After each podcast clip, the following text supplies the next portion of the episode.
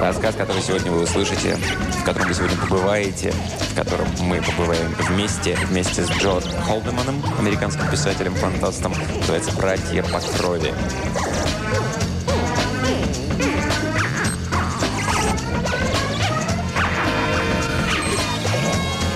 Гости улыбаются, кланяются при прощании. Хороший обед, много одобрительных разговоров среди собравшихся. Экономика санктуария фундаментально прочна. Спасибо тебе. Мой новый повар, он из Тванда. Разве он не чудо? Хозяину, по всей видимости, требуется новая диета, а не новый повар. Впрочем, тяжелые парчевые одежды, которые он носит, делают его несколько полнее, чем он есть на самом деле. Счастливого пути!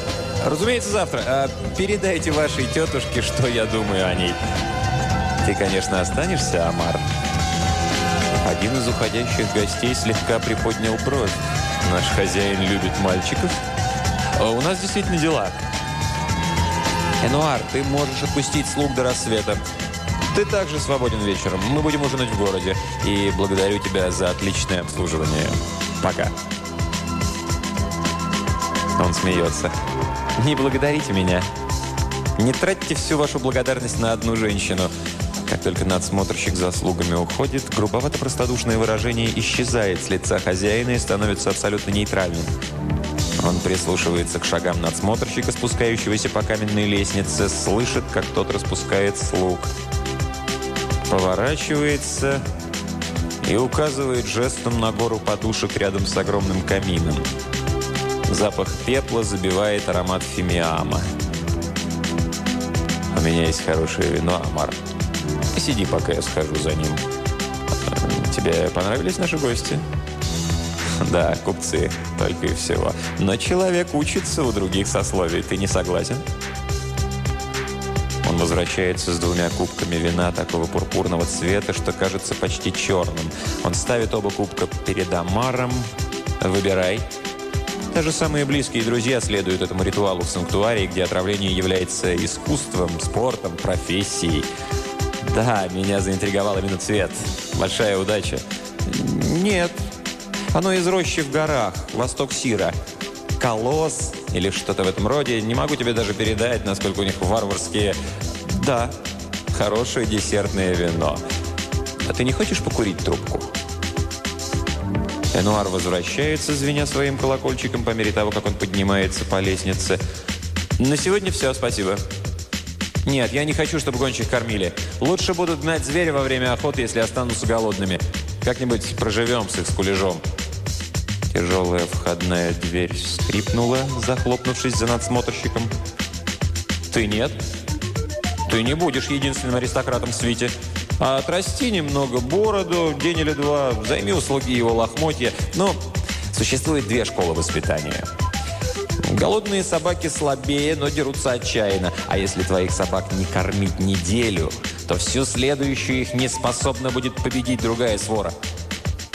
О, такое случается. Я думаю, это случилось и со мной однажды. Не убивающий яд, а что-то, что сделало их безжизненными, неконкурентоспособными.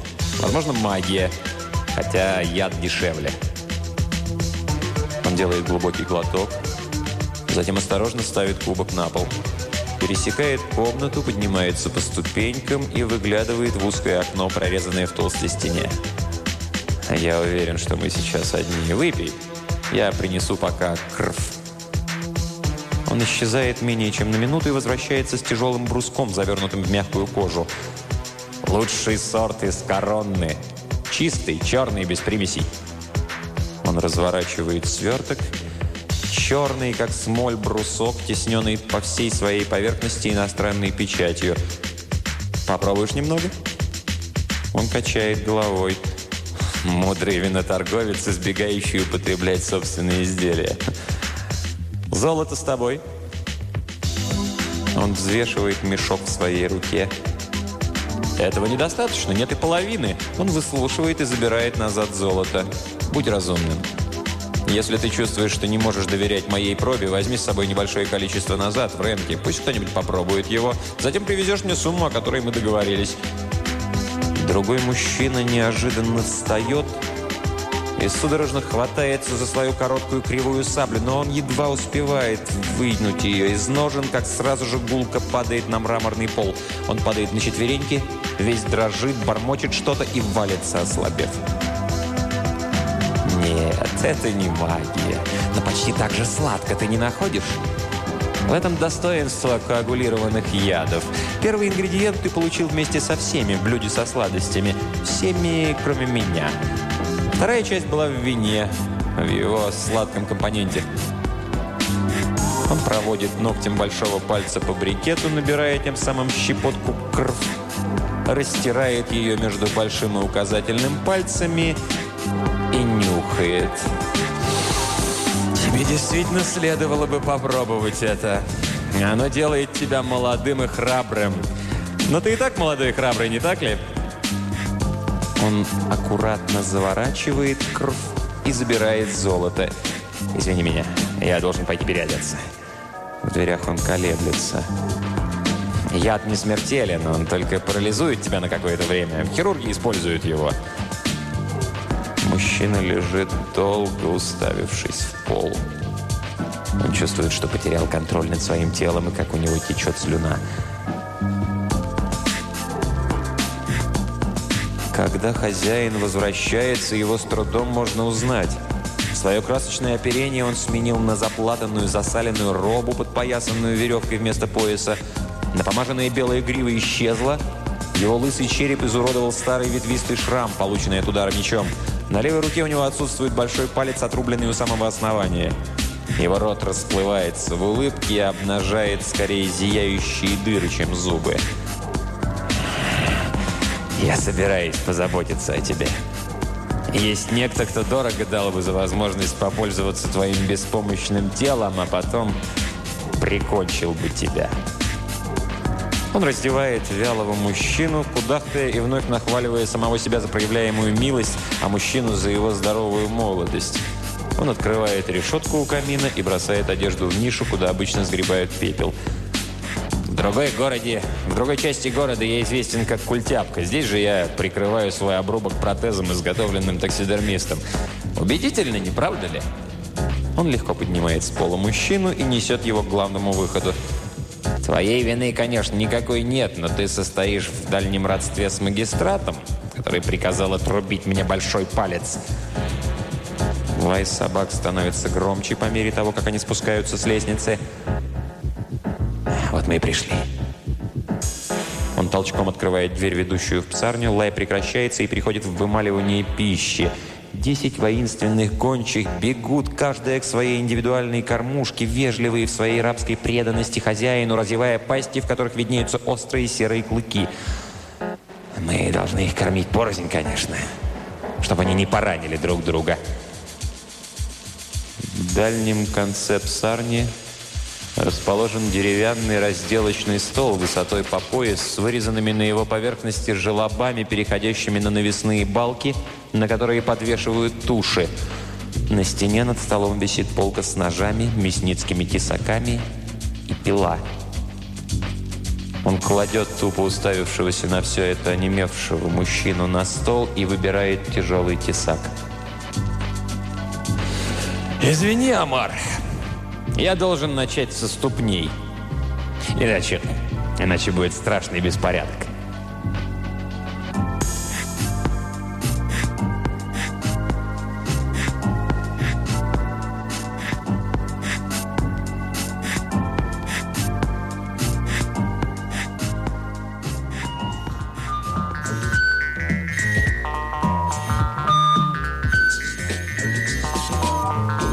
Существуют философы, которые оспаривают то, что нет такой вещи, как зло ради зла, и что когда человек, не считая колдовства, которое, конечно, освобождает индивидуума от ответственности, совершает злое деяние, он становится жертвой самого себя, рабом своих последователей и учеников. Такие философы могли бы набрать вес, изучая санктуарий. Санктуарий – это морской порт – и его название восходит к тем временам, когда он являлся единственной охраняемой войсками гаванью, расположенной на главном караванном пути.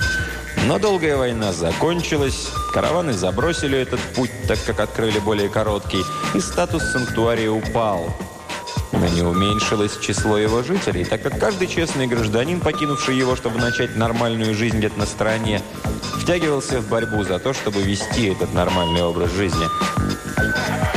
В настоящее время санктуарий все еще соответствует своему названию, но является пристанищем для тех, кто идет против закона.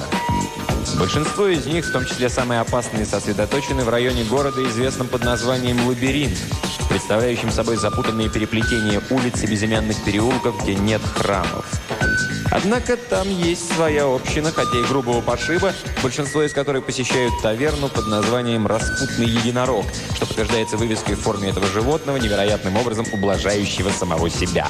А владельцем этого заведения является мужчина, обычно присматривающий за баром в позднее время. Уродливый парень по имени Культяпка.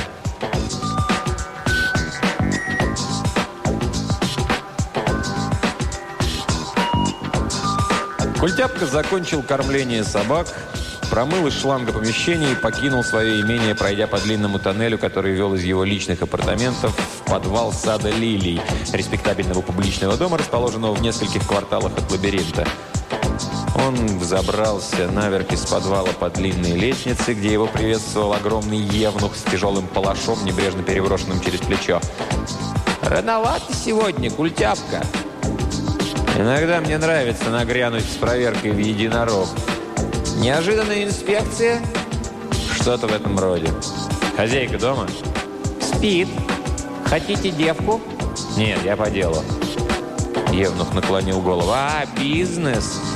Скажи ей, что у меня есть то, о чем она просила, и даже больше, если она сможет себе это позволить. Когда она освободится? Если меня не будет в единороге, я оставлю сообщение, где мы можем встретиться».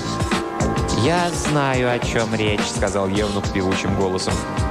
«Мгновенная девственность». Культяпка взвесил на ладони брусок, завернутый в кожу.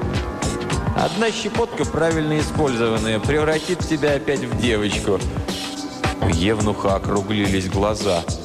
«Усовершенствование в сравнении со старым методом». Культяпка рассмеялся вместе с ним. «Я могу поделиться с тобой щепоткой другой, если хочешь». «О, не на службе». Он прислонил меч к стене и достал квадратный кусочек пергамента из своего кошелька пояса. «Однако я смогу приберечь его на время своего отдыха». Беспалый выделил ему щепотку. Он внимательно посмотрел на нее, прежде чем завернуть. «Черное.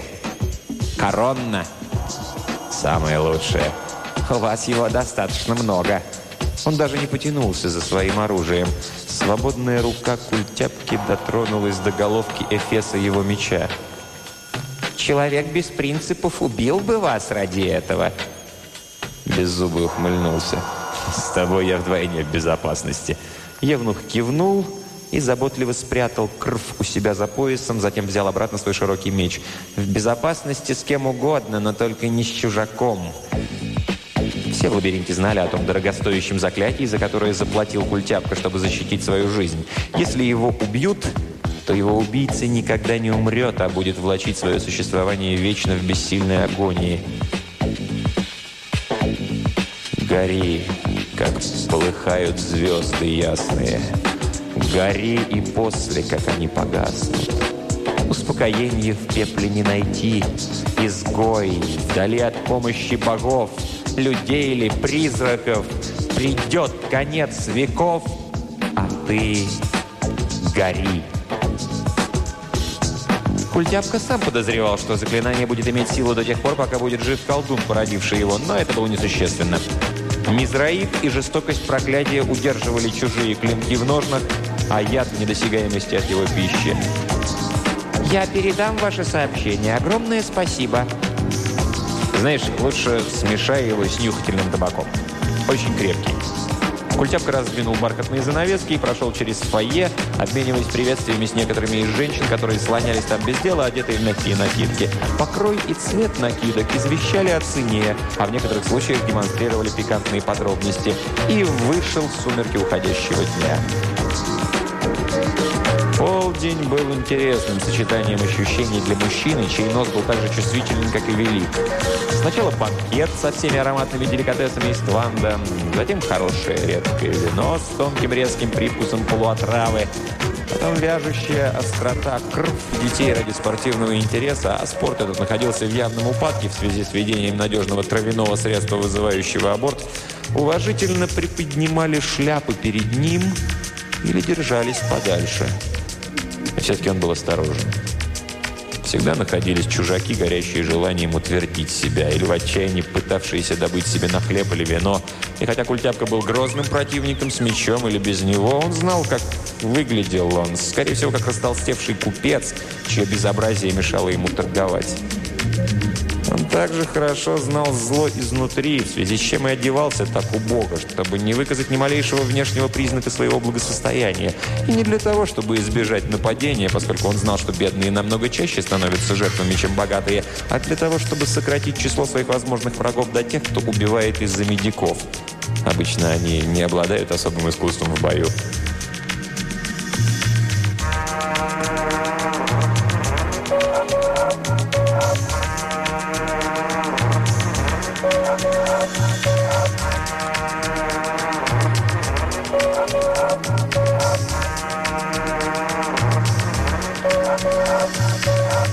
К единорогу на серпантине за ним стал следовать по пятам мужчина с подчеркнуто небрежным видом, в котором, тем не менее, угадывался начинающий карманник. Культяпка знал, что переулок, поднимаясь вверх, попадает в глубокую тень. Там же всего в нескольких шагах была ниша в стене, в которой можно было укрыться. Он завернул за угол, вынул кинжал из голенища сапога, проскользнул в нишу, а крв положил у себя между ступней – Мужчина все-таки последовал за ним. Достаточные доказательства. И когда его шаги неуверенно зазвучали в темноте, Культяпков волчком крутнулся из ниши позади него, заткнул ему рот и своей тяжелой рукой методично стал вонзать стилет ему в спину. Еще и еще раз, стараясь попасть в почки. Когда колени мужчины согнулись, Культяпка его отпустил, перерезав ему глотку, чтобы молчал. Он снял кошелек пояс и сумку с монетой из бездыханного скрюченного тела, вытер и спрятал назад кинжал, поднял с земли крв и продолжил свой путь по серпантину. На его робе было несколько свежих пятен крови, но никто на этой улице не обратит на это внимания. Иногда стражники проходили по улицам, но не для того, чтобы беспокоить добрых граждан или критиковать их странные обычаи. «Двое за один день», — подумал он. Прошел уже год или больше с тех пор, как это случилось в последний раз. Он почувствовал смутное удовлетворение по этому поводу, хотя ни один из мужчин не представлял собой достойного противника. Карманник был неуклюжим любителем, а молодой аристократ из Ренки – доверчивым дураком, чье убийство было заказано одним из советников его отца. Он поднялся по улице и вышел южнее от главного входа распутного единорога, в который он вошел с черного входа – он заглянул в расходную книгу товаров в кладовой, отметил, что день был не очень-то бойким и прошел к себе в офис. Там он запер крв в сейф, затем налил себе в небольшой стакан лимонный аперитив и уселся рядом с прозрачным с одной стороны зеркалом, благодаря которому он мог наблюдать за паром, оставаясь невидимым.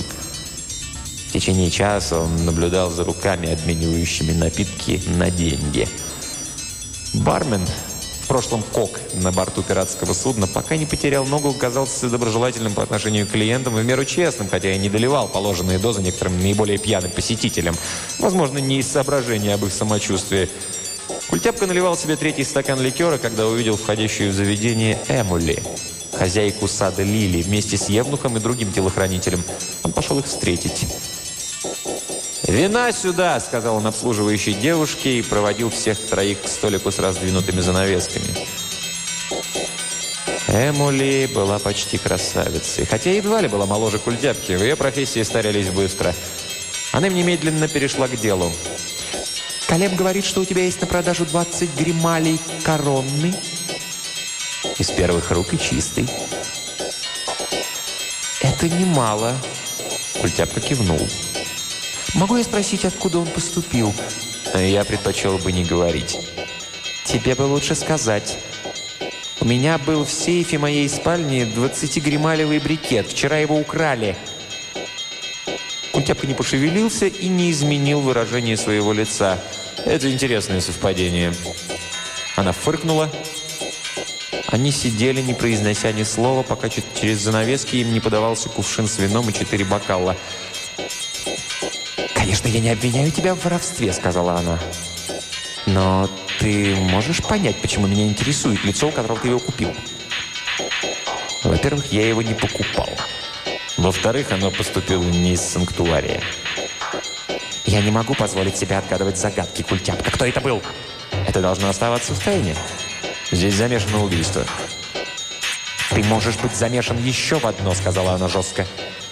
Культяпка потянулся рукой вниз и достал кинжал. Телохранители напряглись. Он улыбнулся и швырнул его через стол Эмули. «Давай, убей меня. Что случится с тобой после этого, будет гораздо хуже, чем остаться без крв». Она отбросила нож к нему назад. «Я не могу держать себя в руках эти дни, прости. Но крв предназначался не только для меня. Многие мои женщины используют его и вкладывают в него свои деньги. Вот почему я предпочитаю покупать в больших объемах». Культепка, подтягивая вино, кивнул. «Ты представляешь себе, какова доля моего капитала, вложенного в этот блок?» Он поставил наполовину опустошенные бокалы на круглый поднос и крутанул его. «Половина?» И еще раз половина от этой половины. Я верну его, культяпка. Она выбрала бокал и отпила из него. Надеюсь, что ты это сделаешь. Но это не может быть тот же самый блок. Дай мне возможность судить об этом самой. У тебя этот блок находится больше двух дней? Нет, но он точно был привезен из Ренки более чем неделю назад. Он прибыл с караваном на Аннен день, спрятанным в сыр. Ты не можешь быть уверенным, что он был с караваном все это время. Он мог быть уже здесь и дожидаться прихода каравана. Я вижу, что ты переусердствовала в своей логике, Эмили. Но не без основания. Как часто ты видел блоки весом в 20 грималей? Только в этот раз, признался он. И имеющий спрессованную форму, проштампованный со всех сторон печатью, изображающей орла в кольце. Да, но это означает только одного и того же поставщика, его марку. И все-таки, я думаю, ты обязан поделиться со мной информацией. Культяпка подтягивал вино маленькими глоточками. Хорошо. Я знаю, я могу доверять Евнуху. А как насчет другого парня? Я наложил на него арабское заклинание при покупке. Кроме того, покажи свой язык, Гейдж. Раб раскрыл рот и обнажил ровный ветвистый шрам между испорченных зубов. Он не может ни говорить, ни писать. «Интересное застолье у нас собралось», — сказал Культяпка. «Не хватает большого пальца, языка и члена. А чего не хватает у тебя, Эмули?» «Сердца и блока крв». «Хорошо». Он допил оставшееся вино из своего небольшого бокала и вновь наполнил его. При дворе в Ренке есть человек, занимающий высокое положение. Он старый и скоро умрет. Его сын, который должен унаследовать титул, ленивый, некомпетентный и нечестный. Советники пожилого господина предпочли бы видеть дочь в наследницах. Она не только более способная, но и доступнее для их контроля. «Думаю, я знаю, о какой семье ты говоришь», — сказала Эмули. Когда я был в Ренке по делу, один из советников связался со мной и поручил мне избавиться от этого молодого голубка. Но сделать это надо было в санктуарии. 20 грималей была моя цена, а также приманка, крючок, который он должен был заглотнуть. Мальчик не наркоман, но он жадный, а цена крв в три раза дороже при дворе в Ренке, чем в лабиринте. Было подстроено так, что я подружился с ним и предложил ему в качестве оптового поставщика крв. Советник добыл отраву в Коронне и поставил меня в известность. Я выслал назад соблазнительное предложение мальчику. Он замыслил путешествие в санктуарий, предположительно, он должен был быть представлен брату императора. Он не прибудет на эту встречу. «Это не его кровь на вашем рукаве?» – спросил Евнух. «Ничего подобного, это другой случай. В то время как его будут завтра ждать во дворце, он будет плавать в гавани, обезображенный сворой псов». «Значит, ты получил кровь, а также деньги, мальчишки?» – сказала Эмули. «Половину денег». Он пытался снизить цену. Культяпка наполнил бокал женщины. «Но ты видишь, здесь нет никакой связи». «А я думаю, что есть. Анин день был как раз, когда исчез мой блок». «Ты держал его завернутым в сыр?» Она пропустила вопрос мимо ушей. «Кто поставил тебе твой?»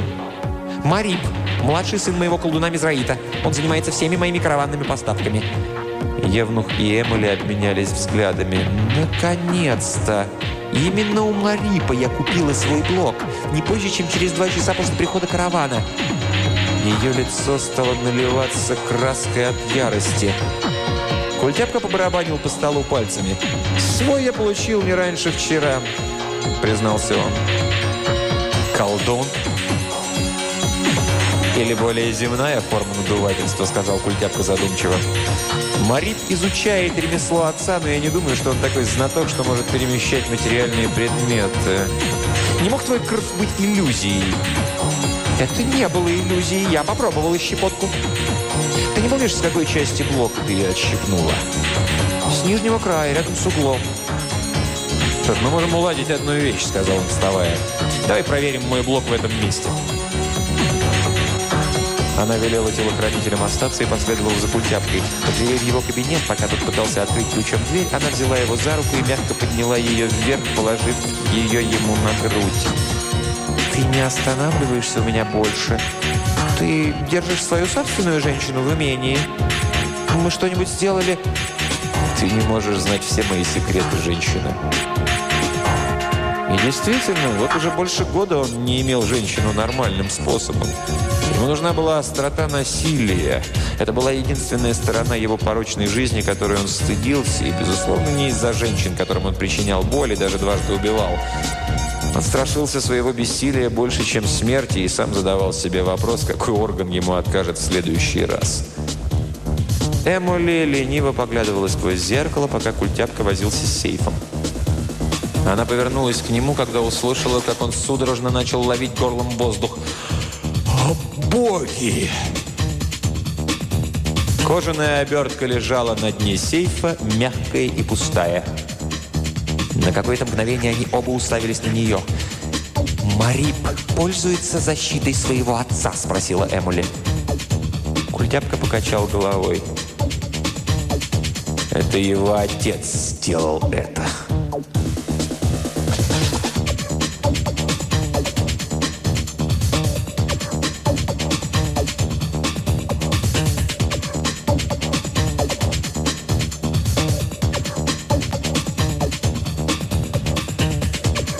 Не всемогущи.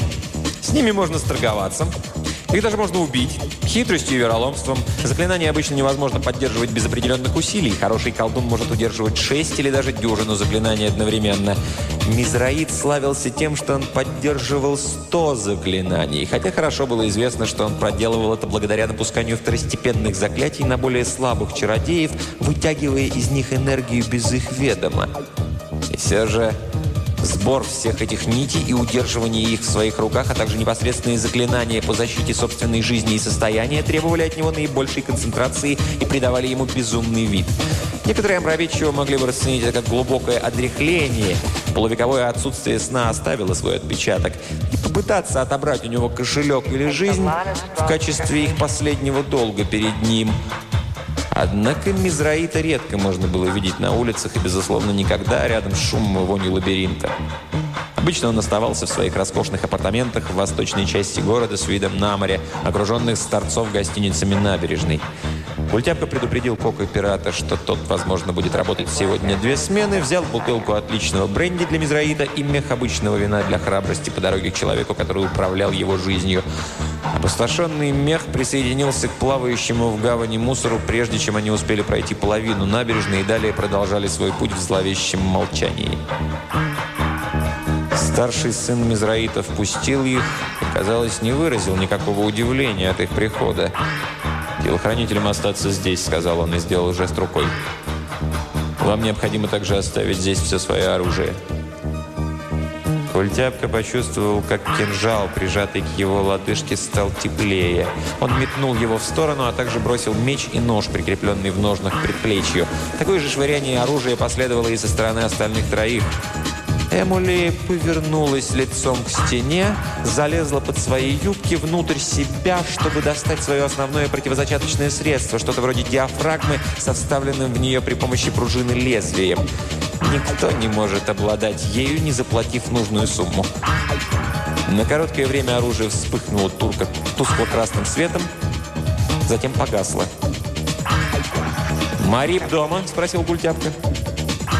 «Он заходил ненадолго», — ответил его старший брат. «Но вы же пришли к моему отцу». Он повернулся, чтобы проводить их по винтовой лестнице наверх.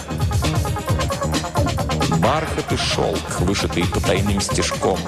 В углу золотой самовар, мягко бурчащий, ароматный цветочный чай. Обнаженная девочка, едва достигшая возраста, когда можно рожать, сидящая с ногами, сложенными крест-накрест, рядом с самоваром, уставившаяся в одну точку – Телохранитель более внушительных размеров, чем те, что стояли внизу, но слегка прозрачный. В центре всего этого сидел мизраид на куче подушек или, может быть, золото, сверкая глазами в темных впадинах и улыбаясь во весь рот чему-то невидимому. Здесь брат Марипа их оставил. Колдун, телохранитель и девочка все проигнорировали их приход.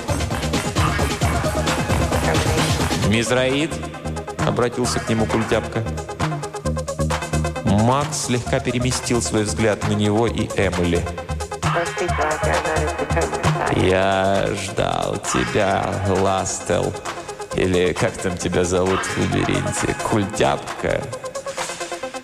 «Я могу вырастить для тебя эту задницу, ты знаешь. Я и так обхожусь». А, ты принес мне подарки. Бутылку и погремушку.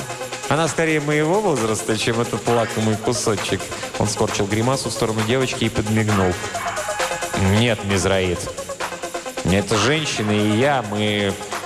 Мы оба думаем, что ты был неправ с нами. Обманул и обокрал, сказал он смело, но голос его дрожал. Бутылка – подарок. Телохранитель двинулся в их сторону, бесшумно ступая. «Замри, дух!» Оно остановилось, бессмысленно глазея. «Принесите эту бутылку сюда!» Пока Культяпка и Эмили шли к Мизраиту, перед ним материализовался из воздуха низкий столик, затем три бокала.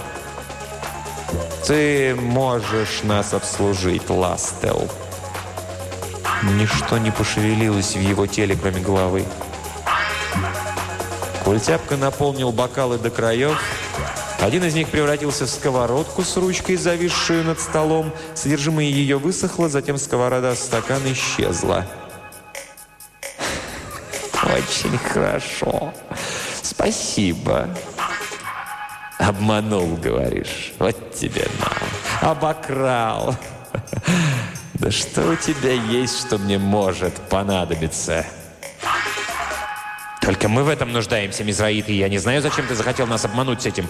Особенно меня. У тебя не может быть более высоких комиссионных, чем мои». «Ты можешь удивиться, Ластел. Ты можешь удивиться. Чай!»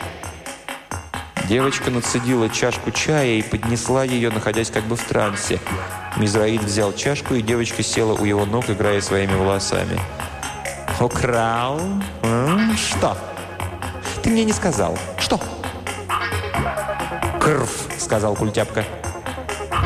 Мизраид сделал небрежный жест свободной рукой, и небольшой снегопад из серой пудры посыпался на коврик, а затем исчез. «Нет», — Культяпка протер глаза. Когда он смотрел на подушки, они были подушками, а когда он смотрел в сторону, они превращались в слитки золота. Не волшебный кров. В целом это имело подобный эффект, но в нем не было остроты, особого нюанса. «Двадцать кремалей черного крв из коронны», — сказала Эмили. «Украденного у нас обоих», — продолжил Культяпка. «Он был послан мне одним человеком из Ренки в качестве платы за оказанные услуги. Твой сын Марип получил его спрятанным в сыре в хранилище каравана. Каким-то образом он извлек его из сыра и продал этой женщине, Эмули. Эмули? Вы хозяйка э, гадкой лилии? Нет, сада лилий. Есть такое заведение в лабиринте. Прекрасное местечко для сифилитиков и прочей грязи, продолжал Культяпка. После того, как он ей продал, кровь исчез. Вчера вечером он принес его мне. Сегодня вечером наркотик исчез из моего сейфа». «Марип не мог этого сделать», — сказал Мизраид.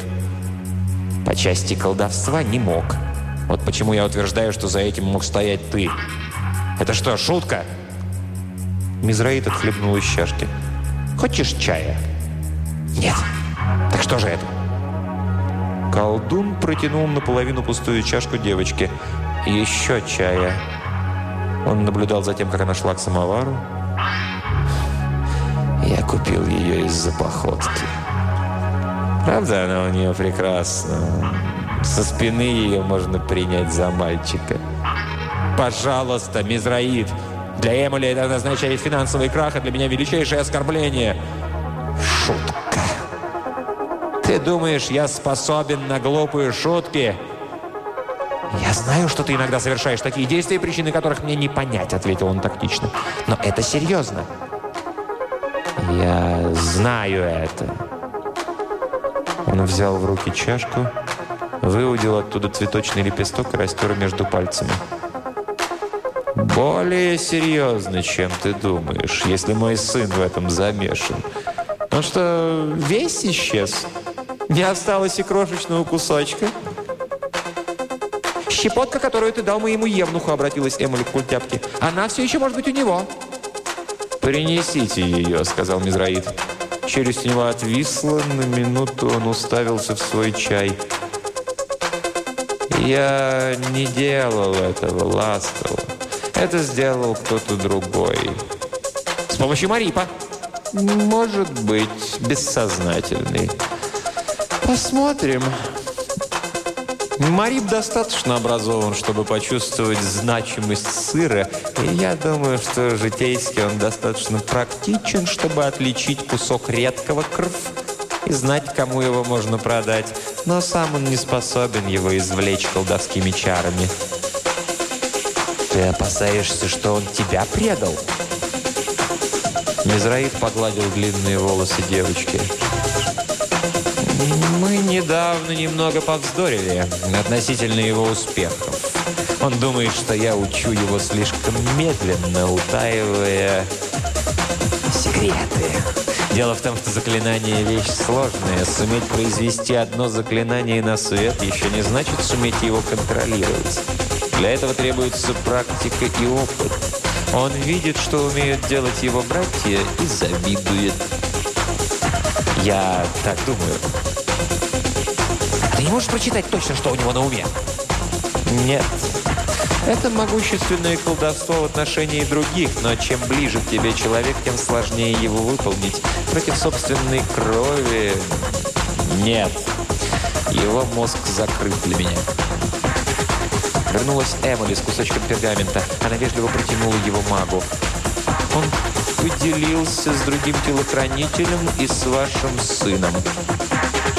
Этого достаточно? В центре пергаментного клочка чернели крупицы вещества. Мизраид взял их между большим и указательным пальцами, и лицо его исказило гримаса. Марк Мор, второй самый могущественный колдун в санктуаре, выскочка, которому еще даже не минуло ста лет. «Твой сын в союзе с твоим самым сильным соперником?» – спросил Культявка. «В союзе или в рабстве?» Мизраид встал и скрестил руки. Телохранитель исчез. Подушки превратились в кучу золотых слитков. Он пробормотал какую-то тарабарщину и широко раскинул руки. Перед ним появился Мариб. Это был красивый юноша, шелковистые серебристые волосы, яркие черты лица. Он был к тому же разъярен, гол и очень грозен. «Отец, я занят!» Он сделал резкий жест и исчез. Мизраид повторил тот же самый жест, и юноша появился вновь. Мы можем проделывать это всю ночь. Не лучше ли тебе поговорить со мной? И намного менее грозно.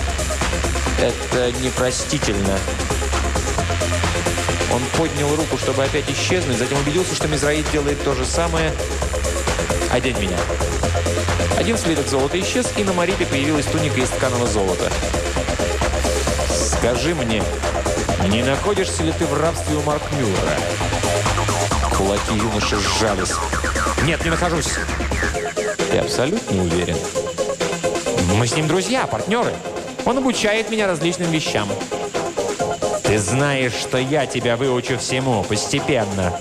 Однако Марип сделал движение руками, и груда золота превратилась в кучу вонючих испражнений.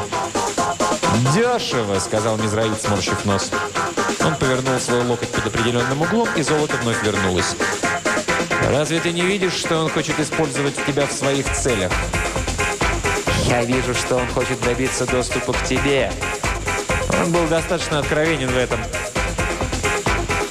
«Стефан», – прошептал Мизраид. «Не Стеф. Тебе потребуется помощь моих братьев?»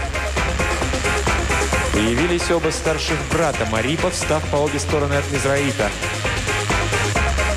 «Что мне надо, так это добиться от тебя разума!» И другим братьям. «Взять его!» Тяжелые золотые цепи приковали запястья и щиколотки юноши к неожиданно появившимся в полу кольцам. Марик напрягся и порвал одну цепь, тогда огромный куб льда сковал его. Лед начал таять, Мизраид повернулся к культяпке Эмули. «Вы ослабляете наши усилия своим присутствием». Золотой брус плавно опустился в руки женщины. «Это будет вам компенсацией. Ластел, ты получишь свой крв, раз уж я взялся за этим проследить. Будь осторожна в течение нескольких часов. Идите!»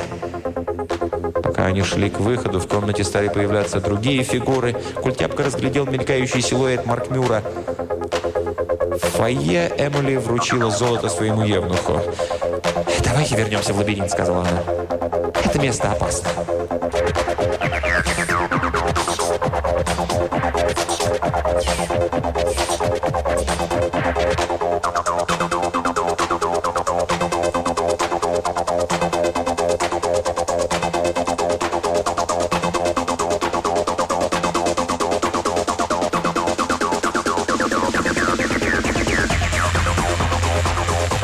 Тяпка отправил кока-пирата домой, а сам провел остаток ночи, занимаясь привычным бизнесом, отпуская вино и крв, торгуясь из-за каждой монеты. Он сам принял разумную долю крв, местный сорт, чтобы оставаться на чеку. Но ничего сверхъестественного не произошло, и никого, ничего более волнующего, чем выбивание глаза одному из посетителей во время спора, возникшего при игре в кости.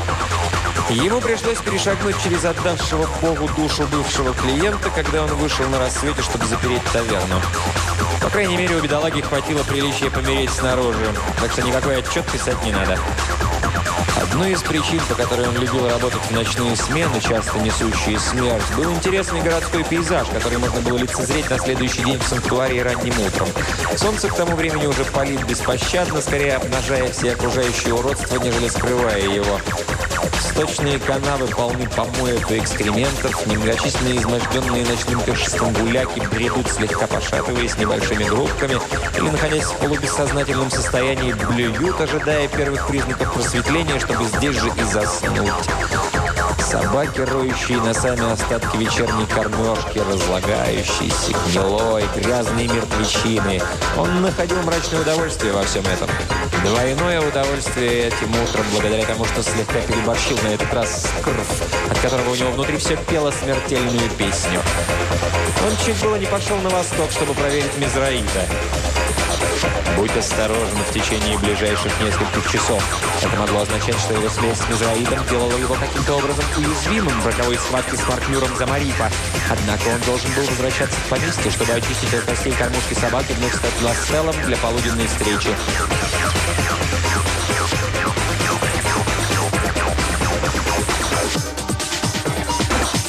Одна из его шлюх находилась в приемной сада Лилии, одарила его вульгарной улыбкой, а затем, узнав, опять завалилась спать. Он прошел через бархатные занавески туда, где сидел, прислонившись к стене Евнух с палашом на коленях. Тот не встал. «Какие проблемы, культяпка?» «Никаких. И никакого крв тоже». Он с усилием отодвинул в сторону массивный болт на двери, ведущий в тоннель все, что я знаю, борьба все еще продолжается. Если бы Мизраид потерпел поражение, я бы уже узнал об этом. «Или если бы победил», — добавил Евнух. «Возможно. Я свяжусь с твоей хозяйкой, если у меня будет что-то для нее». Культяпка зажег лампу, стоящую у входа в тоннель, и захлопнул за собой дверь. Прежде чем спуститься до конца вниз по лестнице, он понял, что что-то здесь было не так. Слишком много света. Он прикручивал фитиль лампы по мере продвижения вниз. Воздух слегка светился. конце ступенек он поставил на пол лампу, вынул из ножен меч и подождал. Свечение сгустилось и перешло в неясный образ Мизраита. Он прошептал «Ты наконец-то в темноте, Ластел, культяпка. Слушай, я могу вскоре умереть. Чары, охраняющие тебя, я передал Стефабу, и они все еще в силе. Плати ему, как ты платил мне». Он колыхнулся, исчез, затем появился вновь. «Твой кровь здесь, в тоннеле. Он стоил настолько дорого, что ты даже не сможешь представить себе». Опять темнота. Культяпка подождал в темноте и тишине несколько минут. 50 ступенек до света наверху, прежде чем опять зажечь лампу. Блок крв лежал у его ног. Он спрятал его под мышкой и продолжил свой путь вдоль тоннеля, держа меч в правой руке. Не то чтобы сталь могла помочь против колдуна, если уж ему пришел конец, но оставаться с голыми руками было еще хуже. Тоннель образовывал зигзаги через каждые 50 шагов или около того, при этом ограничивая линию обзоров на поворотах. Пультяп миновал три из них, и на четвертом ему показалось, что он увидел свет.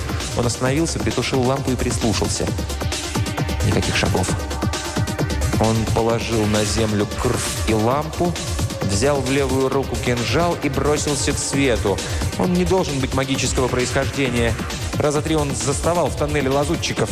Требуха, оставшаяся от них, была разбросана там и сям, добавляя зловоние плесени. На этот раз никакого чужака.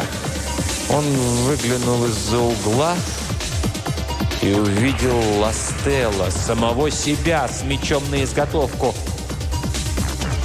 «Назад пути нет», – произнесло его измененное эго. «Только один из нас покинет этот тоннель». Культяпка медленно поднял меч. «Подожди. Если ты убьешь меня, ты умрешь навсегда. Если я убью тебя, будет то же самое. Это западня колдуна». «Нет, Мизраид мертв. Его сын удерживает под контролем наши чары». Ластел двинулся вперед крабообразной дуэлянской походкой. «Тогда как я оказался здесь?» Культяпка напряг свои ограниченные познания логики колдовства. Инстинкт заставил его выйти вперед, принять стойку. Кинжал в левой руке, готовый парировать удар сбоку или блокировать его сверху, такой же твердый благодаря крв, как и его собственный. Крв пропел приговор и поднял его боевой дух. Это было все равно, что сражаться с собственным изображением в зеркале. Каждая атака влекла за собой немедленную защиту. Ремис, защита, ремис, защита, вновь ремис, круговая защита. В течение нескольких минут они вихрем кружились в осторожном танце. Два огромных жеманничающих близнеца. Звон мечей эхом разносился по тоннелю. Культяпка знал, что это должен сделать, что он должен сделать что-то необычное, непредсказуемое. Он сделал выпад с переносом оружия, усиливая натиск справа. Ластел знал, что он должен сделать что-то необычное и непредсказуемое. Он сделал выпад с двойным переводом темп, усилив натиск справа. Клинки их разминулись. Смертельный удар.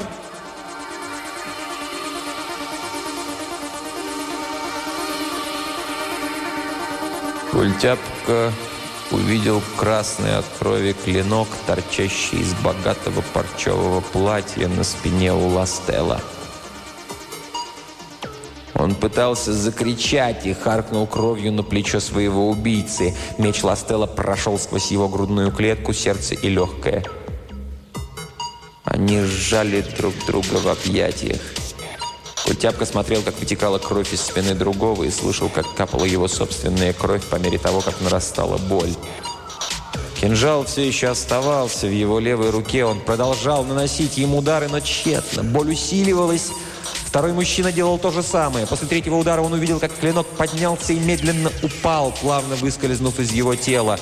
С каждой секундой боль, казалось, усиливалась вдвое. С каждой секундой течение времени замедляло свой темп вдвое. Даже течение крови замедлилось, словно тягучее масло, которое медленно течет в грязной воде, когда ее выльют. А теперь кровь совсем остановилась. Толстый алый рубец засох между его кинжалом и спиной Ластелла, его собственной спиной. И поскольку боль распространилась по всему телу и усилилась, сжигая его до мозга костей, он понял, что будет смотреть на это вечно. На мгновение перед ним промелькнули образы двух колдунов. Они ухмылялись.